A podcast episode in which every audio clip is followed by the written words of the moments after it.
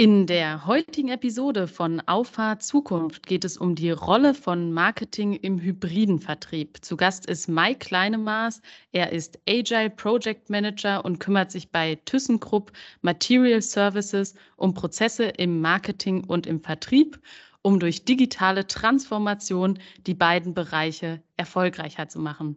Mike, schön, dass du da bist. Ja, hallo Lara, freut mich sehr, ähm, bei eurem Podcast mitmachen zu dürfen. Mike, vielleicht kannst du unseren Hörerinnen und Hörern einmal erzählen, wer bist du, was machst du, was steckt eigentlich hinter deinem Jobtitel? Mhm, sehr gerne. Ja, also ich bin Mike Kleinemaß, bin von Haus aus äh, Diplom-Betriebswirt, ähm, aufgewachsen in Herzeburg-Klautz im äh, schönen Ostwestfalen.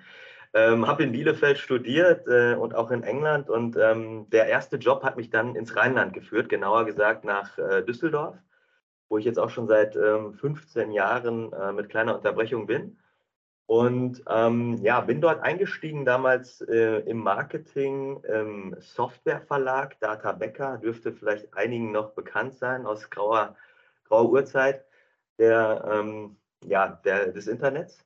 Und ähm, ja, war insgesamt zehn Jahre im Bereich ähm, Verlagswesen und Software ähm, unterwegs immer so an der Schnittstelle Marketing, Business Development und Sales und habe da eine ganze Menge mitgenommen, was mich in meinem weiteren Verlauf der Karriere ähm, mit wichtigem Rüstzeug versehen hat für Digitalisierung und den Wandel und Change, in dem wir uns gerade befinden.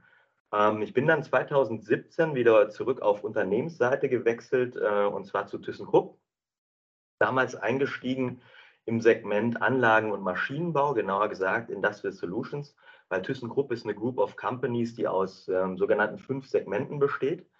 Und ähm, ja, da habe ich dann angefangen, den ähm, Bereich Digitalmarketing aufzubauen, ähm, weil damals Investitionsgütermarketing ähm, noch nicht so stark mit dem Vertrieb verzahnt war und ich dann einfach angefangen habe, ähm, aufzuzeigen, wie man halt auch für hochpreisige ähm, Güter, Leads generieren kann und auf ähm, ja, letztendlich den Geschäftserfolg einzahlen kann. Das habe ich dann vier Jahre gemacht mit, äh, mit gutem Erfolg und ähm, ja, bin dann letztes Jahr ähm, in ein anderes äh, Segment gewechselt und zwar in den Bereich Werkstoffhandel zu ThyssenKrupp Material Services. Ähm, weil da hat mich etwas besonders gereizt und das war nämlich ähm, ein sogenannter agiler Tribe. Bei ThyssenKrupp Material Services, das muss man sich so vorstellen, das ist der größte Werkstoffhändler der westlichen Welt. Ähm, also ein Unternehmen, was sehr ähm, diverse Zielgruppen hat, von einem, ich sag mal, Lehrer, der für seinen Unterricht irgendwie ein paar Aluminiumrohre zum Basteln bestellt, bis hin zum Großkonzern ähm, im Automobilbereich, ähm, reicht quasi unsere Zielgruppenspreizung. Und dementsprechend haben wir dort viele Untergesellschaften ähm, die sich alle natürlich möglichst nah an der Customer Journey äh, bewegen möchten, nah am Kunden sein möchten. Und da gibt es eine ganze Menge Veränderungen. Und ähm, wir waren der Meinung, dass wir das am besten mit dem ja, agilen Konzept und dem agilen Tribe ähm, verändern können oder begleiten können, diesen, diesen Kulturwandel. Und das hat mich sehr gereizt. Und seitdem bin ich quasi ja agiler Projektmanager oder auch ja Product Owner für Digital Marketing und Sales. Sehr, sehr spannend und passt natürlich auch äh, sehr, sehr gut in äh, diesen Themenbereich, den wir hier im Podcast abdecken wollen. Äh, übrigens, äh, lustige Geschichte am Rande. Du sagst, du kommst aus Herzebrock-Klarholz. Äh, ähm, wir haben in Herzebrock-Klarholz ja gegründet und äh, trotzdem war mein erster Kontaktpunkt mit dir tatsächlich über einen anderen Podcast, wo du, glaube ich, in deiner, ähm, ja, in deiner vorherigen Rolle über die, den Aufbau von äh, Reichweite über äh, Suchmaschinenoptimierung äh, gesprochen hattest. Fand ich äh, da schon sehr spannend und habe ich äh, gerne reingehört, weil ich glaube, gerade so der B2B-Bereich ist ja in dem ganzen äh, Marketing eher oder im, im Bereich Revenue eher vertriebsfokussiert. Ähm, und deswegen ist es natürlich spannend, dass du diese Rolle bereits sehr, sehr früh verbunden hast. Ähm, du arbeitest im äh, Konzern und bringst natürlich auch das Wissen mit, was du dort implementieren möchtest. Darüber hast du auch ähm, einen Beitrag zu einem Buch geleistet, B2B Marketing, a Guidebook for the Classroom uh, to the Board. Ähm, was hast du, mit welchem Thema hast du dich da äh, beschäftigt, aus der Themenvielfalt, die du jetzt schon in deiner Vorstellung genannt hast? Mhm. Ja, grundsätzlich waren das tatsächlich sogar zwei Dinge. Einmal ähm, die Trends und Entwicklungen, denen B2B-Unternehmen ähm, im Marketing ausgesetzt sind, mal ähm, zu beschreiben. Ähm, also welche Kräfte wirken da, welcher Veränderungsdruck ähm, lastet auch auf der Branche und wie können Marketer und ähm, ja, Unternehmenslenker darauf reagieren. Das war so ein bisschen das Intro, was ich mitgestalten durfte. Und dann zum anderen habe ich halt auch einen, ja, einen Praxiscase mitgebracht, wo ich tatsächlich ähm, sowas geschildert habe, wie du es gerade beschrieben hast, wie man nämlich mit ähm, ja, Content Marketing und Suchmaschinenoptimierung erfolgreich ähm, Investitionsgüter halt auch verkaufen kann, weil das natürlich für viele ähm, aus dem Mittelstand äh, und B2B-Marketing sehr, sehr spannend ist. Glaubst du, das äh, liegt daran, dass äh, das im Mittelstand häufig noch nicht so in dem Maße angekommen ist, weil Suchmaschinenoptimierung äh, im Investitionsgüterbereich, auch da braucht man ja Zeit. Also es ist jetzt keine Maßnahme, wo ich sage, okay, in zwei Wochen wirst du Ergebnisse haben, äh, sondern es ist ja auch da eher auf äh, ja, nachhaltige Erfolge gespielt. Oder würdest du oder glaubst du, das liegt an anderen Gründen, dass man da vielleicht im B2B-Marketing ähm, eher stiefmütterlich manchmal unterwegs ist? Mhm. Ich denke nicht, dass es an der Zeit liegt, weil die äh, Verkaufszyklen sind ja in der Regel auch sehr lang, zwischen vier Monaten bis vier Jahren. Von daher ist es äh, im Bereich Suchmaschinenoptimierung nicht die Zeit, sondern tatsächlich in der Regel sind es die Ressourcen, die damit einhergehen, dass möglicherweise noch nicht allen klar ist, welchen Impact Marketing hier für die Organisation leisten kann. Hintergrund ist ja oftmals, dass viele B2B-Unternehmen ähm, ja aus Verkäufermärkten kommen oder aber Weltmarktführer sind, dementsprechend nicht den großen ähm, Veränderungsdruck in den letzten Jahrzehnten äh, verspürt haben, was dazu führt, dass sie nicht unbedingt eine große Marketing-DNA in der Organisation haben. Ähm, das äußert sich auch sehr oft äh, darin, dass ich auf vielen Konferenzen, äh, B2B-Marketing-Konferenzen, sehr oft One-Women- und One-Man-Shows treffe, die dort im Unternehmen das Marketing ähm, ja, schmeißen, sage ich mal ganz salopp. Ähm, und da kann sich äh, in der Regel eine Person nicht ausreichend um alle Themen kümmern, von, von der Messe bis hin zur Suchmaschinenoptimierung, Social Media, ähm, dem klassischen Marketing. Ähm, irgendwas fällt da in der Regel immer hinten rüber. Ja, ganz wichtiger Punkt, den du da ansprichst. Äh, nun entwickeln wir uns ja im Bereich Vertrieb und Marketing eher zu einer Verschmelzung. Also die Bereiche sollen aus diesen Silos raus äh, und man möchte ja eigentlich gezielt am Kunden oder mit dem Kunden arbeiten. Das Ganze mündet dann äh, häufig auch in dem Begriff, äh, Begriff hybrider Vertrieb, weil hybrider Vertrieb, die Online-Touchpoints hätte man vielleicht noch vor ein paar Jahren eher dem Marketing zugeordnet. Ähm, welche Rolle spielt denn das Marketing äh, im, im hybriden Vertrieb? Mhm.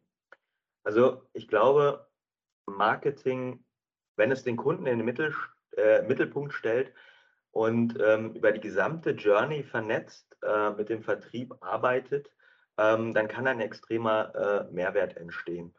Ähm, das Marketing kann kundenzentrierte Inhalte erstellen, die dem Vertrieb da helfen über verschiedenste Touchpoints, ähm, egal ob äh, persönlich oder im digitalen, ähm, beispielsweise über LinkedIn, ähm, entsprechende Visibilität zu erzeugen und Kompetenzen zu vermitteln, dass äh, man der richtige Anbieter für die Probleme des Kunden heutzutage ist.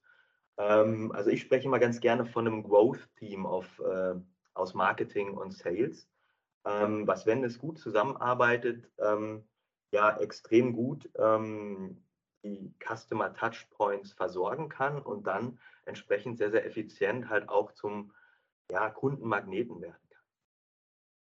Wie macht ihr das konkret bei ThyssenKrupp? Ich, so wie ich es verstanden habe, bist du ja in so einer Art Schnittstellenteam da durchaus. Ähm, wie setzt ihr das um oder wie macht ihr euch da auf den Weg? Hm. Um mal so ein Beispiel zu nennen, was im Prinzip ähm, jeder umsetzen kann. Ähm, LinkedIn ist natürlich eine gute Plattform, wo Marketing und Vertrieb ähm, zusammenkommen kann. In der Regel haben viele B2B-Unternehmen die Schwierigkeit, dass sie gerade zu technischen Produkten relativ wenig Content haben. Und Content ist ja letztendlich der Ausgangspunkt für Visibilität in digitalen Kanälen.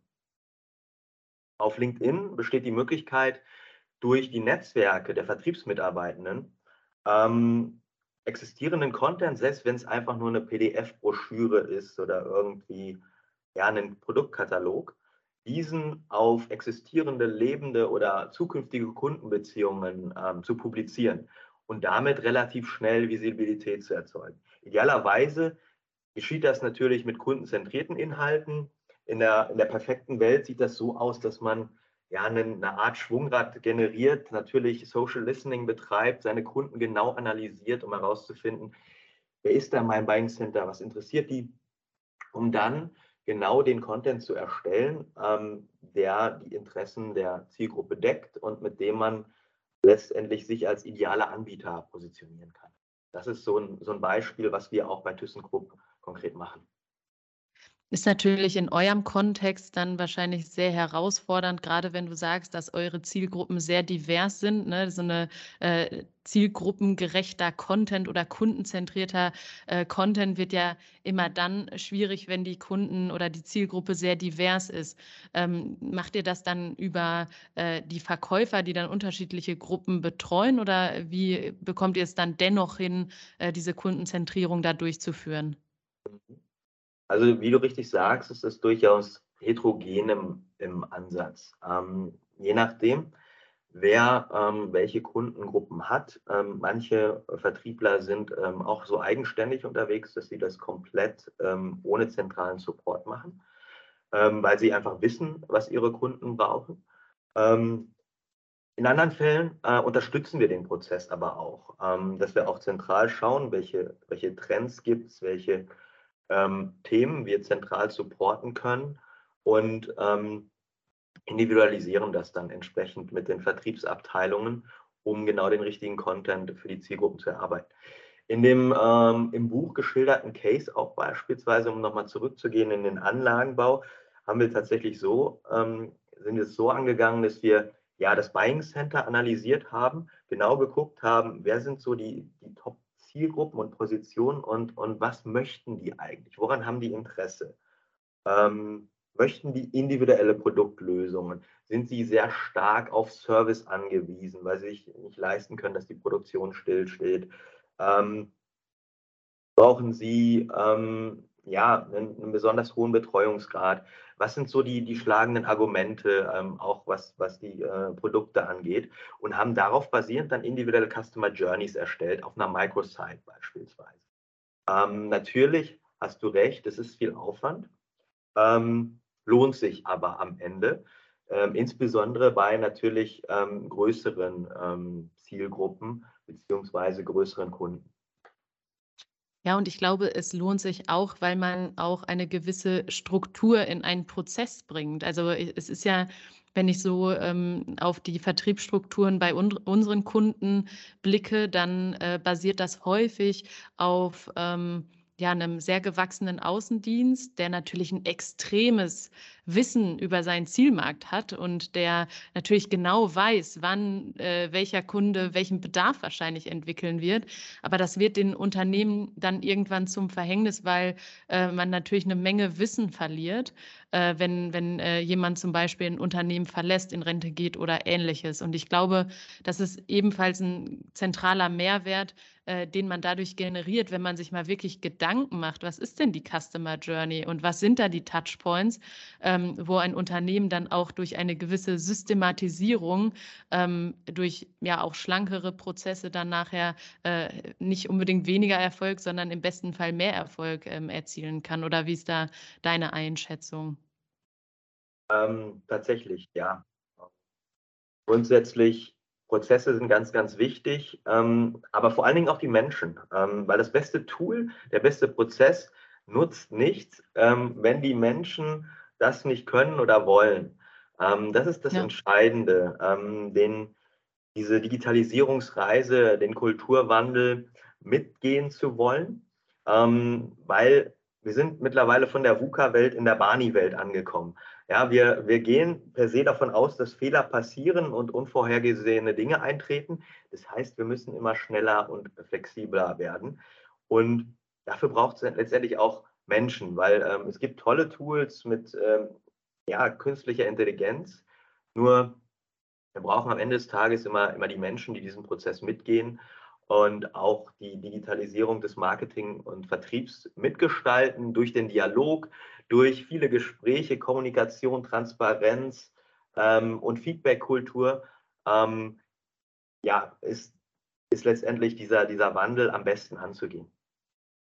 Ja, ich glaube, äh, grundsätzlich sind wir ja im Moment in Zeiten unterwegs, wo sich alles irgendwie neu sortiert. Äh, da sind auf einmal festgeglaubte Dinge, die äh, natürlich irgendwo ausgelöst durch die Pandemie aufgebrochen werden, aber jetzt durch noch äh, anknüpfende Krisen natürlich auch wieder in den, in den Fokus rücken. Und ich glaube, gerade da ähm, braucht es dann auch einfach diese Kommunikation und nicht dieses übers, äh, übers Knie brechen, äh, sondern dann auch äh, jeden dort abzuholen, Gründe aufzuzeigen und am Ende auch ähm, individuelle Vorteile klar zu machen. Weil natürlich für das Unternehmen aus Unternehmensperspektive ist es gut, wenn ich einen Prozess habe, der funktioniert und die Menschen leben diesen Prozess. Und aber am Ende ist es ja auch vielleicht für den Vertriebler eine Chance, äh, seine Kunden besser zu betreuen, mehr Erfolg bei den Kunden zu haben, aber im Grunde genommen auch, und ich finde, das ähm, kommt manchmal bei diesem Schwarz-Weiß-Denken, digital äh, versus analog zu kurz, äh, dass der Vertriebler ja zum Beispiel auch außerhalb seiner Arbeit äh, Sachen hat. Er möchte vielleicht mit seiner Familie äh, abends auch mal sein oder ähm, nicht unbedingt immer unterwegs. Und das sind ja ähm, durch Kommunikation kann man ja die Vorteile auch aus vielen Perspektiven äh, beleuchten, sodass auch eine gewisse Akzeptanz da entsteht. Ne?